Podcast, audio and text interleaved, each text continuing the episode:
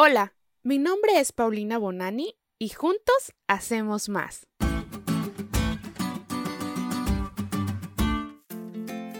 ¿Alguna vez habías escuchado el término sinergia laboral? Es un concepto utilizado con frecuencia en el mundo empresarial.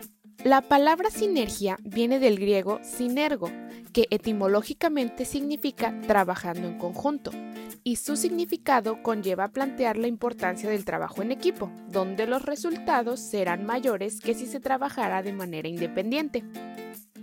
A menudo los expertos en recursos humanos recomiendan y aconsejan la dinámica de grupos para que en conjunto esas personas lleguen a un solo objetivo. Por eso las empresas, en su mayoría, se dividen en departamentos y cada departamento tiene su líder. Muy ingenioso, ¿no? Pero esta idea de trabajo en equipo y de división de grupos no salió de la nada.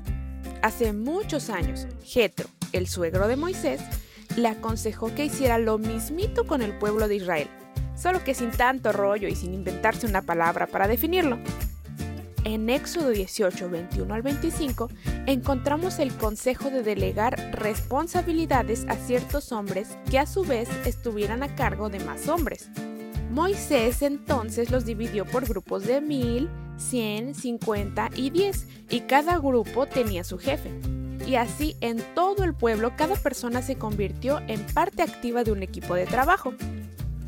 Pero esos grupos también servían para formar relaciones estrechas con cada integrante y de esta forma se resolvían los problemas, tanto espirituales como de otras cosas, más fácilmente.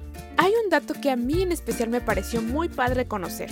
Los especialistas en grupos pequeños nos dicen que el tamaño ideal para la interacción grupal es de 6 a 12 personas, y es justo el tamaño que Jesús utilizó para escoger a sus discípulos. Si te fijas, Moisés también usó un número entre esas dos cifras. ¿Coincidencia? No, no lo creo.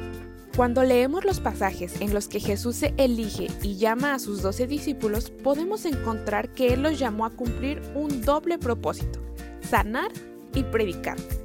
El andar en grupo los iba a ayudar a poco a poco a ir creciendo espiritualmente, pues iban observando y aprendiendo cómo su líder atendía las necesidades de otros, y ellos estudiaban así la forma de aplicar sus dones. El propósito del grupo pequeño de Jesús era tanto la educación espiritual como la misión. Tal vez nosotros ya no tenemos el poder de sanar a los enfermos o de sacar los demonios de la gente, pero sí podemos trabajar en conjunto para predicar la pronta venida de aquel que todo lo puede. Hoy te invito a ponerte la camiseta de discípulo de Cristo.